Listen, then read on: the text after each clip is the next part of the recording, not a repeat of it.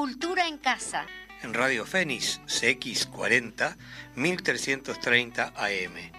Un programa de cultura en un ámbito bien coloquial.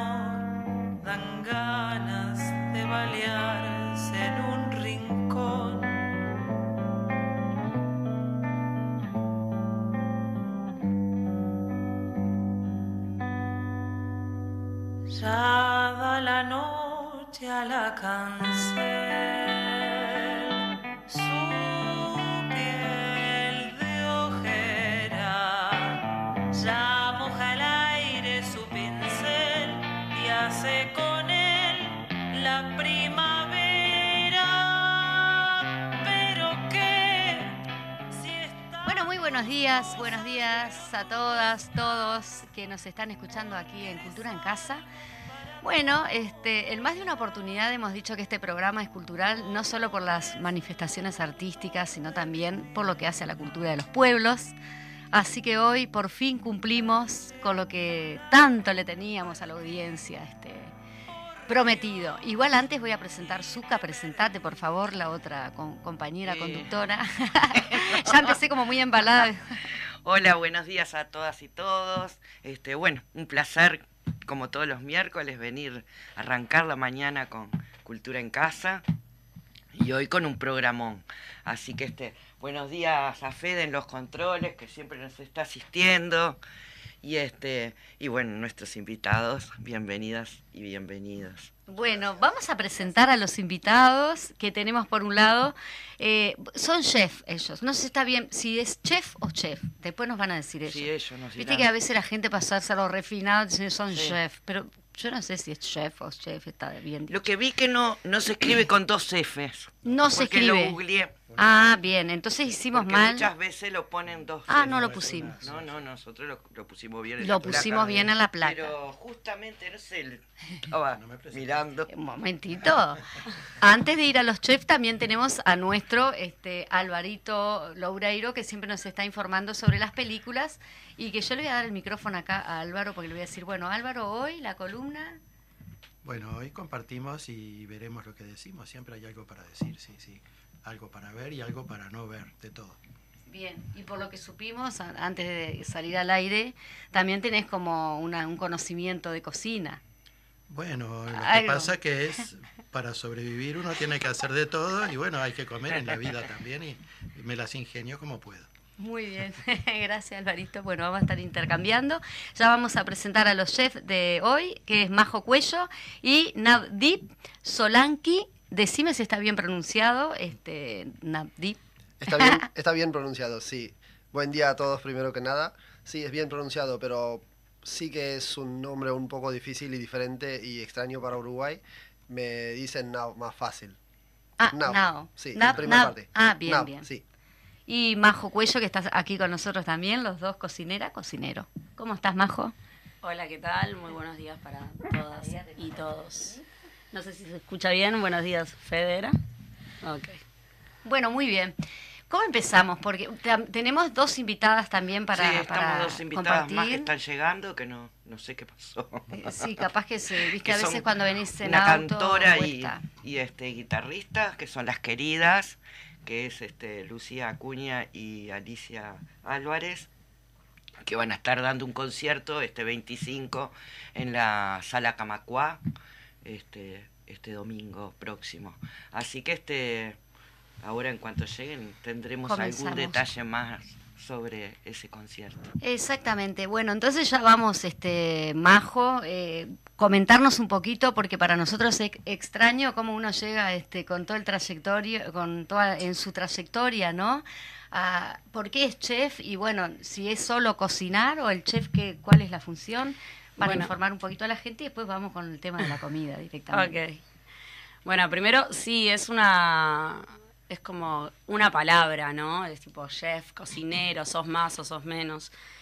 Lo cierto es que chef es, un, es una terminación, o sea, es, un, es una definición a jefe en el idioma francés. O sea, chef eh, sí es un responsable, en este caso estamos hablando siempre de cocina, pero, pero bueno, entonces es una persona que está a cargo de una cocina todos los chefs tienen que ser cocineros, porque si no, o por lo menos tener nociones de, porque si no, no podrías liderar un equipo. Básicamente es eso.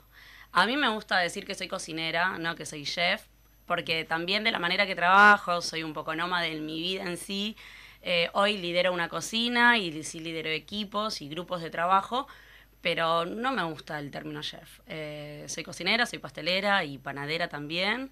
Eh, profesional, académica, llevo muchos años eh, trabajando en esto, desde, desde que empecé a trabajar entré en este mundo y nunca más salí, pero, pero bueno, hablo de la cocina en general y creo que hay que tratar de, acercar, y bueno, esa es como, no sé, últimamente mi misión o, abrazo la bandera de acercar a la, a la gente, a los simples comunes y mortales, les llamo, a lo que es los fuegos o sea, romper con esos miedos de no hago esto porque no sé si me va a salir, o yo no sé cocinar, o soy horrible cocinando. No, no, no, nadie es horrible.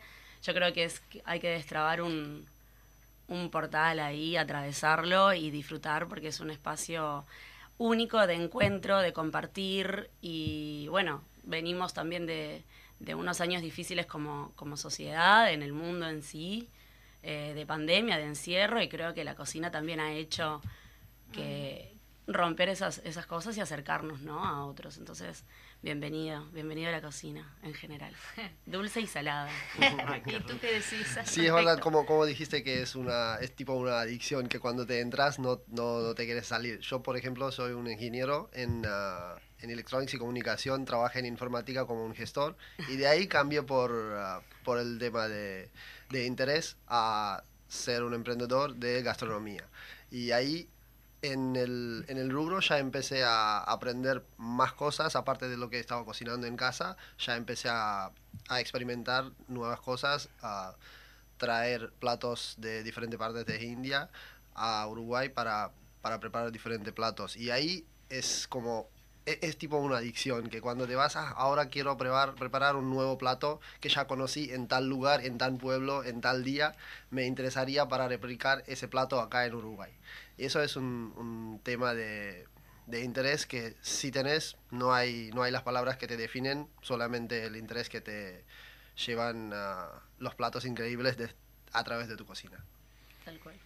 La, cocina, ustedes, eh, es decir, están en otro país, ponele, y, cocinan lo de su de lo de su propio país o tratan de, o, de, aprender lo que se cocina en el país que están y aplican esa cocina. En, el, caso tuyo, principalmente. En, mi, en mi caso, ah, en, el, en, el, en el local no estamos haciendo ningún tipo de fusión por el momento, pero por el por como propio ser sí me gustaría ah, combinar las diferentes cosas con, los amigos varias veces experimentamos cómo serían los sabores distintos cuando mezclamos, por ejemplo, un butter chicken con unas arepas, una milanesa con algunas especias, un flan con algunas especias, un, arroz con leche que agregamos unas especias que en India nosotros también ya tenemos. Esas las cosas sí me gusta hacerlas experimentar, pero en la, en, la cocina para que es para los clientes todavía no lo tenemos porque queremos... Uh, darlo los sabores original y tal cual como tenemos en India. Majo, y cuando viajas, te preguntaría a ti entonces ahora, este, estuviste en México, bueno, estuviste en, en muchos países porque también es una impronta de los, de los cocineros o de los chefs de, de viajar y justamente aprender, ¿no? Este, de los países que, que viajan. En el caso tuyo. Eh, sí, wow, em, hay tengo un montón de cosas para compartir y, e intercambiar con la... Sí, que no nos va a dar. Después se quedan hablando ustedes. Seguro. Me pasó que, bueno, una de, una de las cosas, estuve en India por dos meses, viajando por casi todo India, no se puede todo porque es inmenso. Y una de las cosas que, que, que adoré, que amé y, y, que me hace a veces estos clics y decís, wow, ¿a dónde llegamos como cultura, como nación y, y cómo, cómo se expresa con, con, los alimentos, con la comida, cómo nos relacionamos con ellos? tiene que ver eh, un pueblo. Y en un momento estábamos, bueno, tomé talleres de, de cocina india con, con obviamente con locales, profesionales y, amas de casa, y eso fue hermoso. Y en un momento me decían que eh, uno de los postres a elegir era Kir. Y yo digo, ok, vamos, Kir. O sea, ni idea que era el Kir. Eh, rice pudding, ok, vamos a ver qué es. Y cuando me lo sirvieron era arroz con leche, nada más y nada menos. Pero obviamente que inundado de especias, de aromas, de que hace a su cultura, ¿no? Que hace a lo que es India. Y yo digo, wow, esto es, o sea, esto es cocina, esto es eh, cómo hay en distintas partes del mundo, hay miles de ejemplos que conectan y cómo las culturas o se repiten o no determinados eh, elementos o platillos que después se van, hola, buenos días. Las músicas llegaron. Las artistas, las artistas de la... guitarrista. Ahí va. Bueno, entonces, em, la pregunta era si yo en países ajenos... Cuando vas, cocinas eh, comida uruguaya, digamos, si es que se identifica con una comida determinada también, ¿no? Yo puntualmente soy bastante ciclotímica, así me defino. Hoy estoy en Uruguay y quiero, me atrevo muy... Em, despojada, digamos, de, bueno, quiero interpretar algo indio o, no sé, italiano, mexicano, de donde sea, lo hago, me encanta, pero trato sí de respetar esos, esos orígenes, ¿no? El ABC de cada platillo, eh, honrando esa cultura y, y, eso. Pero mañana puedo hacer otra cosa, o sí, uruguayo. Me pasó hace poquito que estaba en un encuentro eh, me invitaron para una residencia artística y yo, a mí, cocinera, ¿qué me van a invitar a una residencia artística en Pueblo Garzón? Y tenía que, o sea, presentarme, ¿no? Como artista, en qué iba mi trabajo de residencia. Y yo, ni enterada de cómo tenía que hacerlo, dije, bueno, ta, hago lo que me sale. Y sí, obviamente me inspiré en un platillo típico uruguayo, que son las tortas fritas, porque iban a venir la gente de todas partes, entonces me inspiré en esto, en la torta frita y en el, y en el Martín Fierro, porque amo el membrillo, porque era de estación, porque en el momento que estábamos, eh, que tenía que presentarme, bueno, polulaba el, membrillo eh, y los camarones, pero bueno, otra cosa. Y lo presenté con, inspirándome en un panipuri. Claro. Eh, que digo, ¿y por qué no? El panipuri, contalo tú, no voy a ser tan atrevida de contarlo yo. Eh, eh, sería, sería, sería muy bueno escuchar de tu parte. La versión, exacto. Bueno, yo me intoxiqué por el panipuri en India, vamos a decirlo. Es una comida callejera que amé. Em, pero es como un pancito frito, suflado, muy finito, que va relleno Y crocante. y crocante, exacto, que, que va relleno, eh, no sé, con distintas cosas. Sí, Yo lo probé era tamarindo, ahí va, siempre es papa, pero claro, como va con tamarindos o con, sal- con otro tipo de salsas que en realidad no es que estás comiendo, no sé, un bocadillo que tienes ahora a papa, ¿no? Sino a- a esto. Y yo lo amé, o sea, y la forma que tiene es chiquita, es, es hueca, es como, por decir algo, lo más común que acá se conoce el, el pan de pita, pero un mini pan de pita, súper finito, súper crujiente. Y dije, bueno, ta, qué sé yo, lo, lo transformo ahí, hago como una especie, y terminó siendo mi torta frita, pero yo le decía, pero no, porque en realidad viene de... Y eso es la cocina, eso es fusión, eso somos nosotros. O sea, nuestra cocina, tenemos una identidad uruguaya gastronómica, sí la tenemos, pero también tenemos otra Sí. que baja de los barcos. Somos esponjas, somos seres humanos, eh, compartimos, sociabilizamos, es nuestra esencia. Es imposible no estar permeados por otra por otras culturas, otros sabores y ta, así me defino o eso es lo que hago o intento hacer. bueno, que vamos a darle la bienvenida. Ay, sí. Mirá acá lo que me ponen. ¿Quieren que les Dice? Juan, Juan dice, bueno, este, se le llenó la cocina, entre comillas, como diciendo, bueno, justamente hablando de cocina, saludos a Majo. Este, y avisen si hay alguna picada que ya voy para ahí, abrazo grande. Gracias, Pues, si pudiéramos cocinar directamente acá, ¿no? En el Sí, estudio. sería precioso. Bueno, presentemos su Bueno, si te parece. nos la- llegó el otro, la el otra elenco. parte de la, de, de- de- de la entrevista, que es este Lucía Acuña y Alicia Álvarez, este, las queridas, mis queridas también, porque quiero decir que son muy queridas mías, que este, que están volviendo a presentar ese primer disco Cristal, de cristal, De o? cristal. de cristal. de cristal. Las es- queridas, qué Es lindo. una delicadeza ese disco, les aconsejo que le pongan oreja a ese material porque es hermosísimo. Y que bueno, ahora lo vuelven a presentar en la sala Camacuá este próximo domingo, Sí. Este, ocho y media. Sí, 20, 30 horas en la sala. Camacuá, este domingo, en la sala que es la sala de, de AEU, este, de la Asociación de Bancarios. Y bueno, este, estamos muy contentas. La primera presentación del disco fue en la sala Citarrosa, que es una sala, bueno, emblemática de la música uruguaya y consideramos que era el mejor lugar para hacerlo y afortunadamente nos dieron la oportunidad de hacerlo ahí en un ciclo que es el ciclo Marea de mujeres y disidencias en, en la música y en el arte y en las artes visuales. Este, y bueno, y para nosotros también eso es muy importante porque hace desde el 2019 participamos de un movimiento de mujeres y disidencias en la música en el Uruguay, que de hecho ahora, eh, bueno, en diciembre hace como tres años ingresó una ley al Parlamento, una ley de cupo de equidad este, de mujeres y disidencias en los escenarios.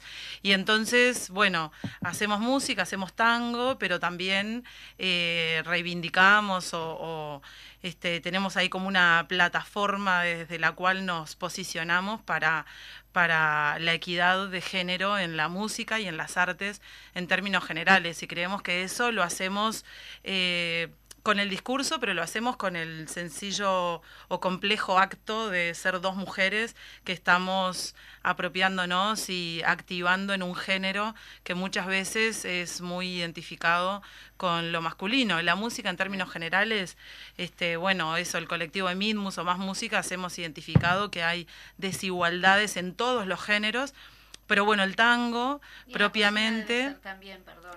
en todos en todos los en todas las profesiones en general a no ser las profesiones asociadas al cuidado que en general sí las maestras mujer, eh, las enfermeras ahí sí es como Eh, de hecho, a mí yo trabajo también en la Universidad de la República y siempre me llama la atención que hay algunas salas de, de la universidad que tienen los, las fotos de los rectores y son todos rectores. Pero vas a una sala de repente del Consejo de, bueno, ahora no, pero la, la sala anterior donde se reunió el Consejo de Facultad de Enfermería y todas las fotos eran de mujeres, porque las decanas eran mujeres. Entonces, este, bueno, eh, por ahí un poco también esto de que, bueno, el disco se llama de cristal porque, bueno, eh, uno de los el primer tango que para nosotros fue como muy movilizante y que a la gente le gustó mucho, se llama Cristal, es un tango muy lindo, este, pero después empezamos a identificar que en muchos de los tangos que elegimos para que sean parte de nuestro repertorio siempre estaba la metáfora del cristal. Y para nosotros la metáfora del cristal es una metáfora que nos representa como músicas y que nos representa como, como mujeres porque tiene como muchas aristas, por un lado sí la transparencia, pero también la fuerza, la resistencia, la depende cómo sea el cristal eh, que refracta ciertas cosas, que toma una luz y la transforma en otro en otra luz o en otro color y esa capacidad de transformación. Este, entonces, bueno, eso es lo que lo que somos, lo que somos también en nuestra música y lo que este disco también intenta un poco como este transmitir o desarrollar. De hecho, todo lo nuestro tiene que ver como con cosas que refractan, este, eh, desde las luces hasta el vestuario, el maquillaje, este, y bueno, y en realidad eso nos parece que, que también este como que los géneros, como también decía eh, Majo, eh, de la fusión y de lo que somos, es eso, estamos todo el tiempo reconstruyéndonos y nada, nada muere, ni, ni, ni, ni un plato, ni una música, ni un género, porque en realidad las personas seguimos creciendo y seguimos viviendo y seguimos este, nutriéndonos. Y, y bueno, y con el tango en nuestro caso, lo mismo, este, a veces, no sé si nuestro disco, que se los trajimos acá de obsequio para la... Lo estaba mirando porque se refleja en el disco eso que dijiste, justamente el brillo. Y... claro, es como, eh, de repente no es lo... Nosotros a veces decíamos, bueno, capaz que alguien eh, agarra el disco pensando que es un disco de pop y, y termina escuchando tango.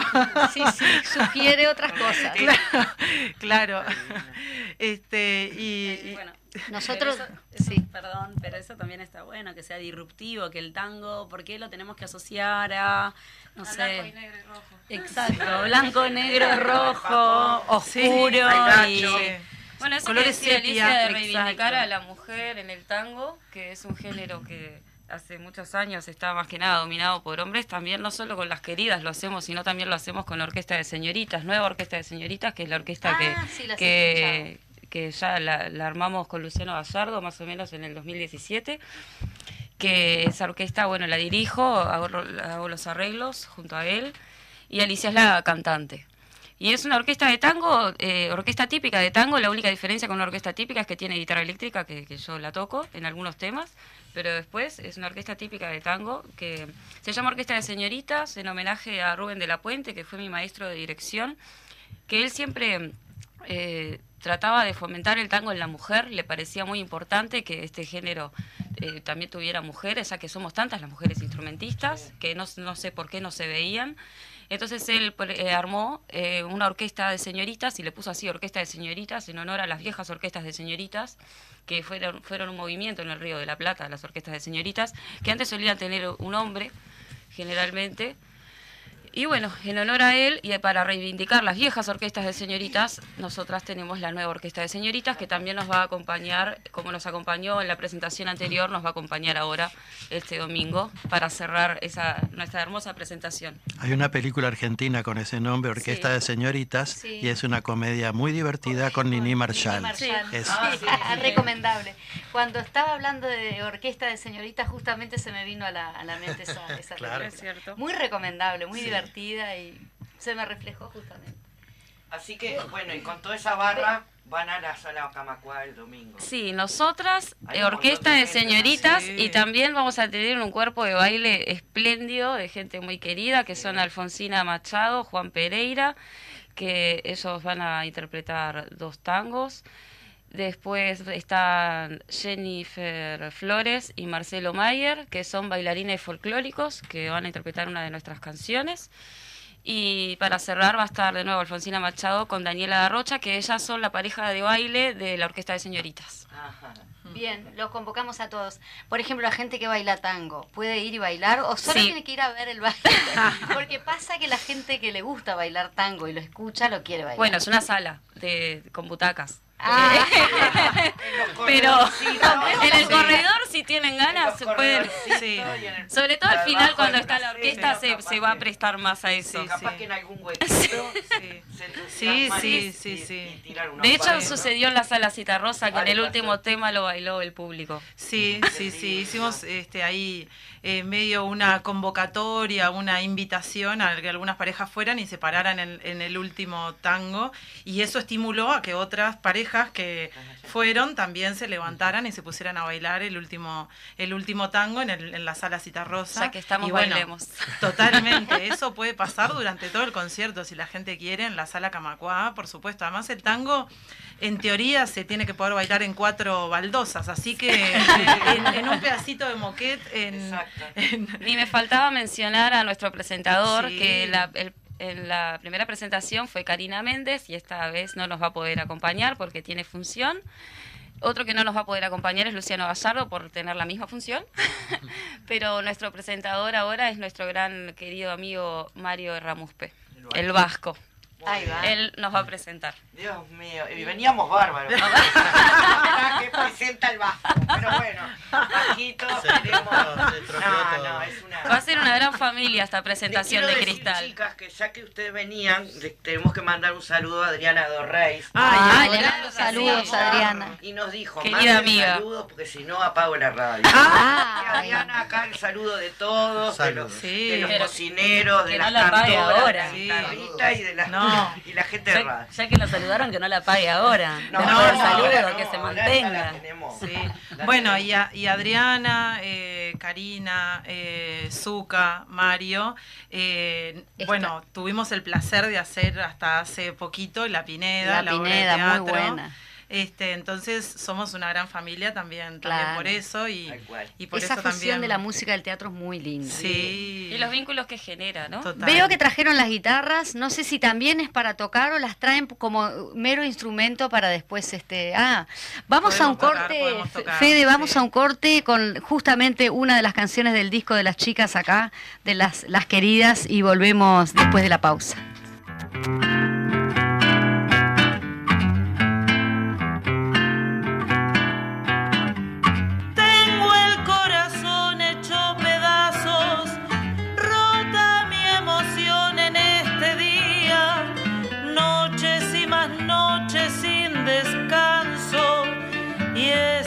Desazón del alma mía. ¿Cuántos, cuántos años han pasado?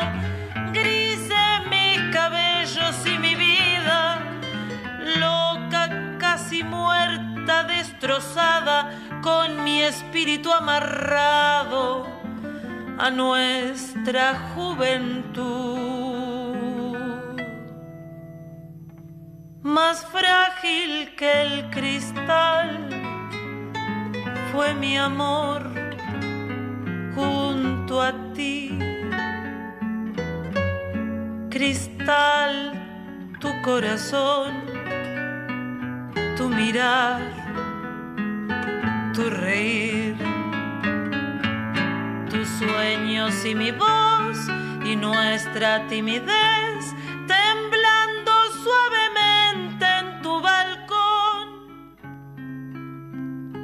Y ahora solo sé que todo se perdió la tarde de mi ausencia. Ya nunca volveré, lo sé bien, nunca más. Tal vez me esperarás junto a Dios más allá.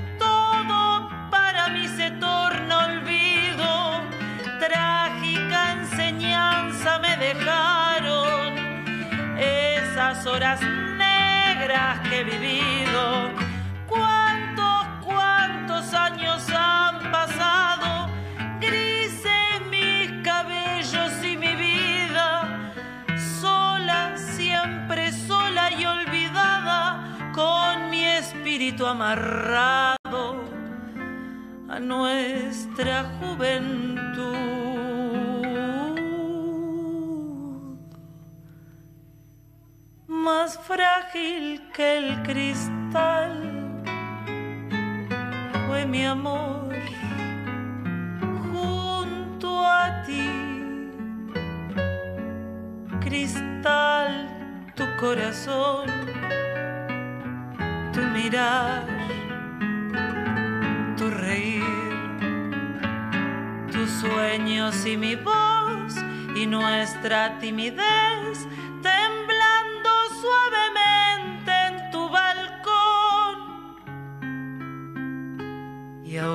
solo sé que todo se perdió la tarde de mi ausencia. Ya nunca volveré, lo sé bien, nunca más. Tal vez me esperarás junto a Dios.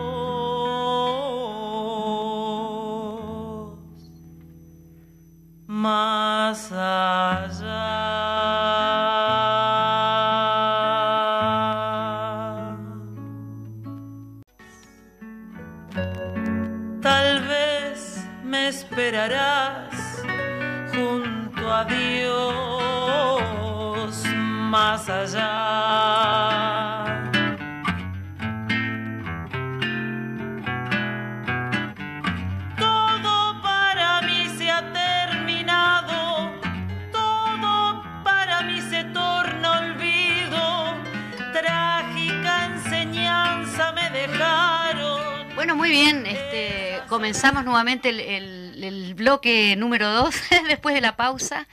Y bueno, se nos van las queridísimas. eh, ya los convocamos a todos para que, que lo comentamos eh, fuera del aire, de que justamente el ir a los espectáculos hace que los, que los artistas, bueno, por lo- no sé si ganen, pero desquiten por lo menos los gastos este, requeridos que tienen, Sí, ¿no? total. Generalmente.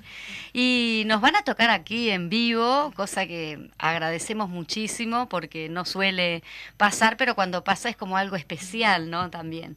Y Majito también estábamos viendo que cuando nosotros hicimos el, el instrumento, se vino con sus instrumentos, muchos cuchillos, es decir, que hay que tener mucho cuidado con Majo Cuello porque cuando sale de acá va, va muy bien. Claro, va bien armada. Bien armada. Soy nómade en todos los aspectos, hasta con la cocina y bueno, como intervengo en distintos espacios, el No se cuchillo- sabe cuándo se puede. No, Sí, sí, sí. eh, estoy preparada, siempre para la batalla. Muy bien, les damos, les damos el micrófono para que nos despidan con esa música y continuamos con los chefs este, aquí en la Gracias, entrevista. queridas. Nos Gracias a ustedes. En la Camacuá. Gracias. Ocho y media. Muchísimas gracias. Por Red Tickets. Red Tickets. Red Tickets en la Red sala Tickets. Camacuá. Las Sí. queridas, por favor. 20, vayan. O en la boletería de la sala. También. En la boletería también. Tu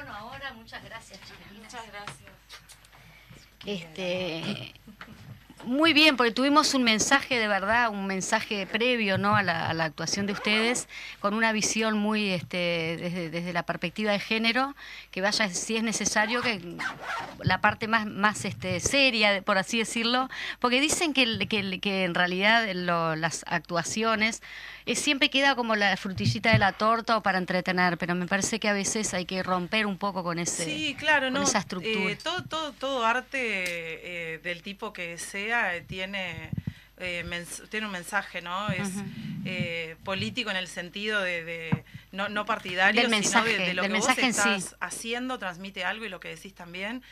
Y bueno, y también cuando ven- veníamos escuchando, bueno, que este también es el mes de, de aniversario de la radio, de radio Fénix, queríamos felicitar, queríamos saludar. Ay, qué lindo. Un aplauso, un muy feliz cumple. Gracias, Porque es también es una radio cooperativa y el cooperativismo también es un mensaje y es un valor muy importante. Este, bueno, Suquita está en una cooperativa, yo me crié en una cooperativa de vivienda de ayuda mutua, ahora estoy en un proyecto de, de una vivienda de, de ahorro previo y también escuché la propaganda de FECOBI cuando venía y bueno, el cooperativismo también es un valor muy importante en esta sociedad para poder hacer nuestro espectáculo. Es completamente cooperativo, es desde el amor, desde la unión, desde la comunión.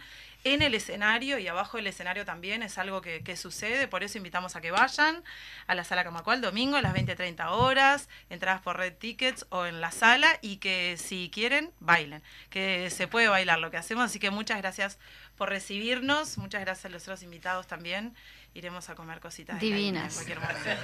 Divina, muchas gracias. Eh, divina. eh, muy bien, vamos con, con- con ustedes, chef. No ah, digan adiós porque queremos aprovechar el tiempito que nos queda, no se despidan. Ahí nos trajo como unos manicitos. Bueno, para nosotros es- sería maní. Na- eh, vamos contigo, así que aprovechamos el tiempito que, no, que nos queda. Hay un tema musical que se llama Peanuts. Peanuts. Álvaro está, a ver, Álvaro, decilo al aire. sí. No, que estábamos hablando de, de esta receta que trajo acá el amigo de India con maní y yo me acordé que hay un tema musical que se llama Peanuts que bueno, me vino a la mente, bueno, con esta atmósfera tan especial. Es una fusión las, las artes diferentes. Sí, tú lo decías justamente, no sé si querés comentarlo al aire. justo hoy, ah, sin saber que van, vamos a tener los, ah, vamos a compartir la sala con ah, los músicos, yo traje un producto que se llama Masala Peri Peri Peanuts, que es una, unos maní con las especias y con las abreviación se dice MP3 y a mí me gusta jugar con palabras y acá en la etiqueta dice porque es una sinfonía de los sabores. Sos malo, jugás con palabras porque nosotros muchas de ellas no las entendemos, con decir rápido. Fede, también vas a tener tu parte. Muy bien. Sí, lo guardamos acá. Muy bien. ¿Cómo, cómo seguimos? Este, porque podríamos tener otro bloque, no sé qué les parece, o, o- u otra o, este, entrevista con ustedes que nos puedan como des- hablar sobre las recetas, ¿no? La, la- la historia de las recetas, pero también pasarnos recetas. Sí, además a mí me quedó una, o sea, me quedó una curiosidad, que en la época de la pandemia, yo soy inútil en la cocina, ¿no?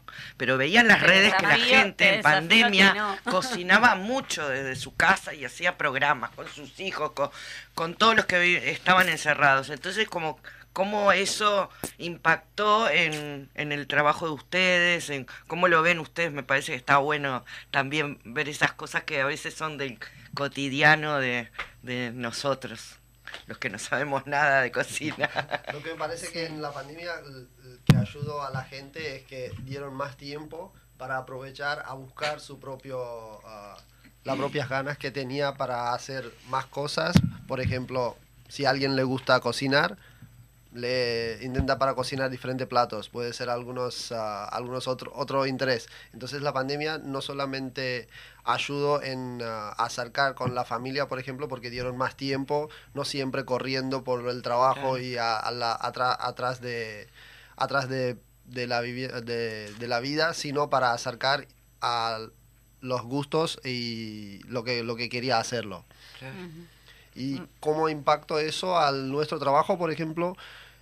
Por un parte se impactó en forma negativa, por otro parte positivo, porque la gente estaba pidiendo mucha comida y ah, quería, tenía más tiempo para, para aprovechar, no tenía mucho tiempo para salir, para viajar, lamentablemente porque es, es un alivio que es, es, es una de las cosas que abren más la, la- el, el mente. Pero en mi caso, por ejemplo, había mucha gente que empezaron a pedir la comida, entonces el- la logística cambió, que teníamos que trabajar Claro. más con el delivery que la gente viniendo a comer en el, en el local. Ah. Pero aparte de eso, sí, y eso, ah, y, ah, eso ayudó para llegar a más gente, lo nueva gente. ¿Puedes Y no sé- mencionar el local que no sé si lo dijimos al principio, pero donde se puede ir a... Sí, por supuesto. El local se llama The Taste of India, que traducen los sabores de la India. Es ubicado en Positos, José Martí y Benito Blanco. Ahí va. Bien, ¿los precios también? Los, los precios son ah, muy accesibles, Accesibles, puedo muy decir. bien, muy bien. Muy humilde capaz por mi parte, pero me parece que sí es accesible y es al par de, ah, de, lo- de, lo- de la comida que hay en Uruguay. Por Majo, favor, la misma pregunta la transmito para ti, la misma pregunta que hizo Zuka, que me parece muy, muy este, importante en el sentido de que para, para, para visualizar el tema de la pandemia y cómo la gente este, trató ese tema de, la, de la alimentación. Bueno, eh, qué difícil. ¿Qué hiciste en la pandemia, Majo? Qué difícil. Bueno, primero eh, creo que desarrollé una línea de SOS cocina con, con mi entorno, porque era tipo, ¿qué hago con eh, muchas eh, familias y no familias? Porque siempre hablamos que la que cocina la familia y también hay mucha gente que que o vive sola o son dos y no sé, compran un brócoli y qué hago con esto, porque es un montón y no voy a comer cuatro días seguidos brócoli. Igual se puede porque es riquísimo, Sí, pero... riquísimo, me encanta. Que lo comenté todo. pero bueno, entonces era como, claro, el grupo más cercano, che, Majo, ¿y ¿cómo hago con esto? ¿Y cómo hago con aquello? Cosa que me encanta. De hecho, gran parte de, de- mi vida profesional también ha sido compartir el conocimiento. ¿Qué es eso? Es compartir experiencias que uno va, va tomando, no es porque yo sea ni sepa un montón ni no, porque en ese intercambio uno evoluciona. Y bueno, a mí puntualmente la pandemia me afectó en el sentido de que yo hasta ese momento, eh, hacía cinco años que trabajaba en, en- en el este de- del país, en bueno, José Ignacio, Punta del Este, claro. Garzón, en esa zona. Y en verano trabajaba aquí y eh, cuando caía el invierno, allá por mayo, trabajaba en el exterior. Cualquier país que tuviese una cocina que me abriera la puerta, yo ahí iba y así sí tuve la suerte y fortuna de que gracias a mi profesión poder llegar a culturas distintas y poder comer, cocinar y, aprender desde los orígenes de... Eso fue también algo que me motivó en esa instancia de, de esa inquietud de decir, bueno, tengo que salir de Uruguay. la formación en, en, en, Uruguay, en realidad la formación en nuestro rubro, en la gastronomía, está con, unos ojos muy franceses y, como muy... se enseña como desde lo, desde lo tradicional y no con estas nuevas tendencias y creo que era algo necesario eso de abrir el espectro y, y, tratar de compartir y comunicar desde otro lado. Me voy, yo me voy. Vieron que. arrancaste por y la arranqué, arranqué por pandemia y. Sí, habla, mucho de la docencia, ¿no? Entonces, ¿cómo ustedes tienen que como ir este eh, eh, complementando, ¿no? Porque por un lado te gusta cocinar, pero por otro lado tú lo decías, me gusta transmitir los conocimientos. Bueno, pero ¿cómo se transmite? Ahí, a, eso iba, porque ahí está, creo, lo importante de eh, lo que hacemos como. O sea, tú lo decías recién, yo no sé cocinar, no, sí, seguro que lo sabes, es solo como despertarlo. Y eso hace que también valores mi oficio. Mm. Eh, como mujer, que también es difícil, cuando decidí ser cocinera, porque yo iba a ser contadora, estaba... Eh, y el ingeniero, ¿te das cuenta que Exacto. terminaron en las cocinas? Claro, y terminé en la cocina. Eh, fue como, bueno, cómo se, cómo, se lleva esto, ¿no? Y en pandemia surgieron muchos que, claro, empezaron a investigar, bueno, ok, soy, soy ingeniero, pero me gusta cocinar, y muchos panaderos en el rubro, perdón, no se enojen, pero muchos panaderos salieron de pandemia. Mm. Eh, es como ese juego también, ¿no? De pandemia y panaderos. Porque empezaron a experimentar con algo como un recurso sencillo o accesible, que era la harina, una fermentación, y muchos empezaron a fermentar, y, y eso está buenísimo. O sea, yo celebro que sucedan esas cosas. Entonces, creo que sí, obviamente, por un lado fue un, un, hecho que a muchos nos coartó nuestras acciones, pero por otro, pandemia hizo que la cocina se pusiera de nuevo sobre la mesa de todos. Porque ya sea estando solo tenía que alimentarme o estando con un grupo de, de gente o familia tenía que también llevarlo a cabo para justamente optimizar el recurso que tenía, porque en ese momento tampoco nadie sabía cuánto o cómo acceder a los recursos.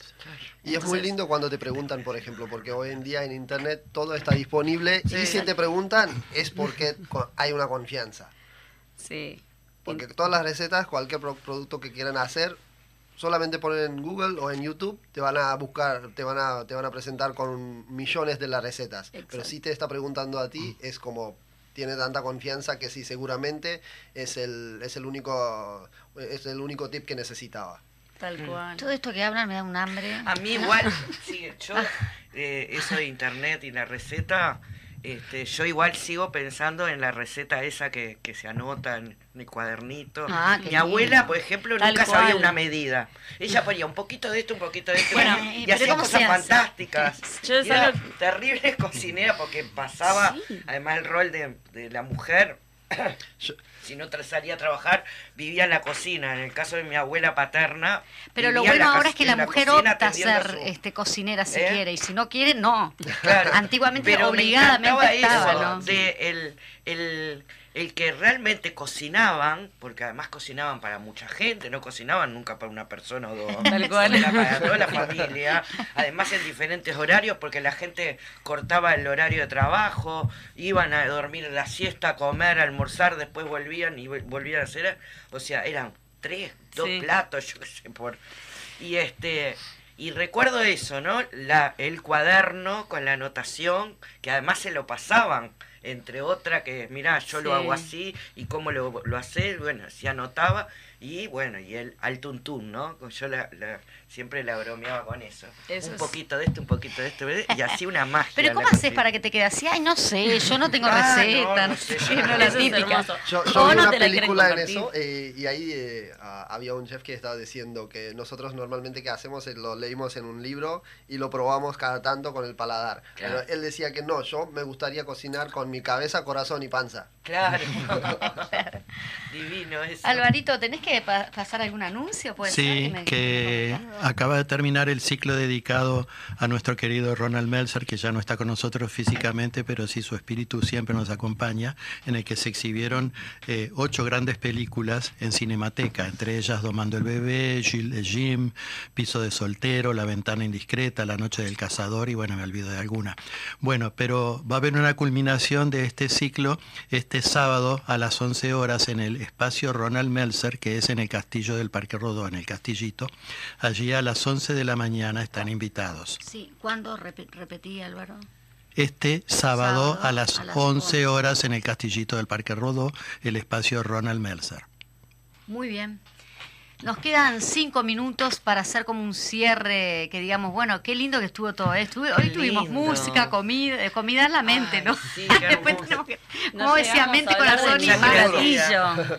No llegamos a hablar de ningún platillo. nada. Por eso, a a mí me parece, digo, no sé, ya los comprometo, A venir Porque otra. después hay otro tema para hablar, es este el Masterchef, qué tan bueno o malo es, cuál es la visión de los chefs realmente, desde dónde se, se tienen que transmitir los conocimientos, de dónde uno se tiene que cocinar. Esto no es si es bueno o malo, pero bueno, si le permite a la gente, justamente los que se anotan, eh, exteriorizar todo ese chef que tienen en, en- en el corazón, o, pero me gustaría tener una opinión directamente de los chefs y comprometerlos para... Nosotros tenemos la semana que viene ya comprometido dos programas más que vamos a estar hablando sobre el tema de lo que son las comunicación y la información, desde dónde la recibimos, como quiénes son los que nos comunican y si realmente es una comunicación que no es falsa. Y van a ser dos columnas justamente, podemos este, quizá para, para en otra oportunidad volver a tenerlos. ¿Cómo no? Sí, sí. Encantada. Divino. Divino. Eh, yo una recomendación de teatro. Sí. En el Teatro Victoria quedan dos jueves de Las Maravillosas. Es una obra de Taco Larreta que se estrenó el año pasado por Alfredo Goldstein. Este, con, es, es un texto eh, espléndido este, em, sobre mujeres uruguayas. Este, si quieren ver un cacho de, de historia nacional, lo tienen en Las Maravillosas. Y con un gran mérito que cuando le escribió Taco, nadie escribía sobre mujeres o que eran Sí. importantes o que habían aportado y Taco les dio ese lugar y le puso pavada de título, ¿no? Las maravillosas. Maravillosas, exacto. Así que eso también es un gran mérito de Taco que abrió camino para que se hablara realmente de las mujeres y que tuvieran su lugar. Exacto. Quedan dos jueves, este jueves y el próximo, a las 20 y 30 en el Teatro Victoria, con un elenco fantástico que es Adriana Dorreis, Pelusa Vidal, eh, Mastrangelo y este y Mariana Lobo. Y dirección de Alfredo Y Goldstein. dirección de Alfredo Grande. Goldstein y este y vestidas por Hugo Millán.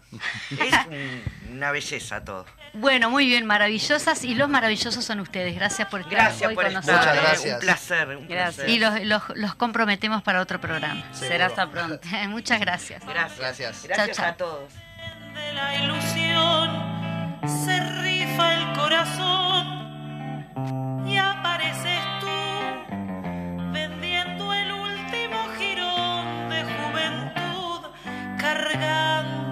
otra vez la cruz. Cruel en el cartel te ríes corazón. Dan ganas de balearse